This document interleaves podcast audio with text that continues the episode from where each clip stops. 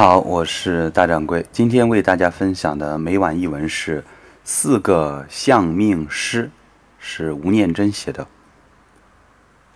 阿端双眼失明，所以村子里的人习惯叫他清明端。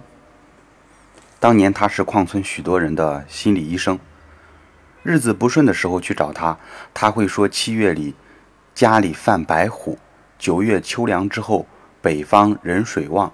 赚钱如扒土，诸如此类的，闻者便认命地忍受这段理所当然的艰辛。万一九月还是不顺呢？他会要求把全家人的出生年月日都拿去给他看，全家几口人总会有一口又冲犯到什么吧？你说是不是呢？他说的话没人不信，于是再苦也可以往下撑，因为有信仰便有力量。三民主义不也这么说过吗？有一年，父亲不顺了近乎一整年。年末，我们随妈妈去问诊。这回他倒像是十几二十年后才实行起来的前世今生的大师。他说，父亲前世是贪官，此生所赚的钱除了养家活口之外，别想有剩。即使一时有剩，也转眼成空，因为要还前世所欠的债。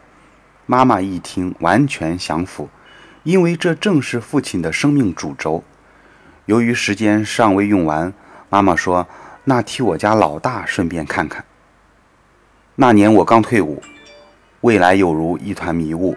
他只掐指算了算，便说我前世是菜店扎某，意思是风尘女子，故这辈子 知你花名者众，知你本名者寡。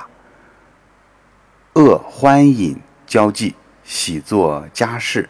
赚钱诸事大多在夜间完成，赏钱大爷三教九流，故我必须以不同身段姿态迎合之。话没讲完，妹妹这个我的妹妹们啊，已狂笑到近乎失态了，被我妈妈驱出门外。妹妹们之后说，他们狂笑的理由是无法想象会有这种瘦弱不堪且长相不雅的午夜牛郎。而且还会有三教九流的大爷肯赏钱。几年后，经过验证，发现他真是神准。举例来说吧，多数人知道我吴念真这个笔名，但不一定知道我的本名。写文章、写剧本通常是晚上，而投资老板或邀约的导演果然是千百种不同个性的人。但那时清明端早已经往生。三十岁那一年。一个朋友的朋友说一定要认识我。朋友说这人喜欢研究命理，说看过我写的一些小说和剧本。透过朋友知道我的八字之后，觉得我有趣，一定要告诉我一些事。一个蒙蒙细雨的午后，我们在明星咖啡见面。因为还有人在一旁等我讨论剧本，所以他言简意赅地表示，我三十岁这年是蜻蜓出网，许多人生大事会在这年发生，要我把握，千万不要浪费这机缘。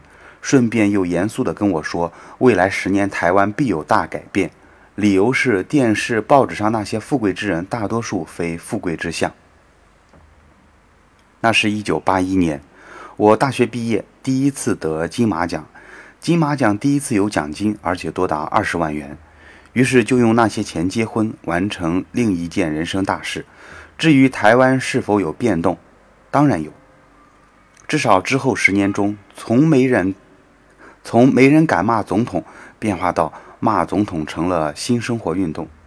这个业余相面师，这个业余相命师，随着与朋友疏远之后，从未再重逢。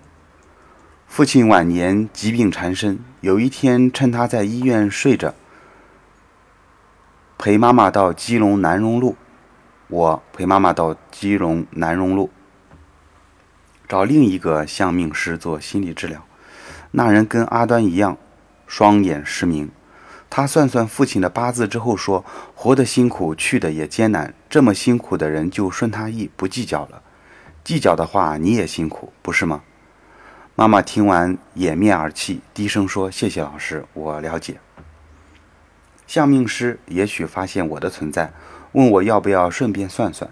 听完我的八字没多久，他竟笑了出来，说：“你也活得辛苦。”只差你爸爸劳力，你是劳心，不过你一生衣食无缺，朋友围绕，劳心劳神皆属必然，其他我就没什么好说了。你说对不对？与其说他是在算命，倒不如说他向师傅开示。他也许还在，但就像他说的，一切皆属必然之下，我还有什么好问的？人生碰过四个精彩无比的相命师，这是其中三个，另外一个所说诸事皆为验证，称名道姓有所不疑，姑且不表。这是吴念真的这篇文章啊，四个相面师，最后一个没有说，说了三个。呃，那个相面师啊，这个台湾啊比较流行，中国呢一般的道教啊、寺庙啊门口。有摆地摊的，有算得准的，也有算得不准的。有算得准的啊，已经投身到了名利场中；也有算得准的，隐没于江湖之中。有的人说江湖在哪里啊？这些算命师啊，大掌柜你说江湖，他们隐没在江湖。大这个江湖这么大，那江湖又在哪里呢？江湖就在，比如说。卖菜的这个小摊贩，啊，或者是街边下象棋的大爷，那有可能在年轻的时候钻研过易经、八卦、算算命的这些学问，啊，也可能钻了十几二十年。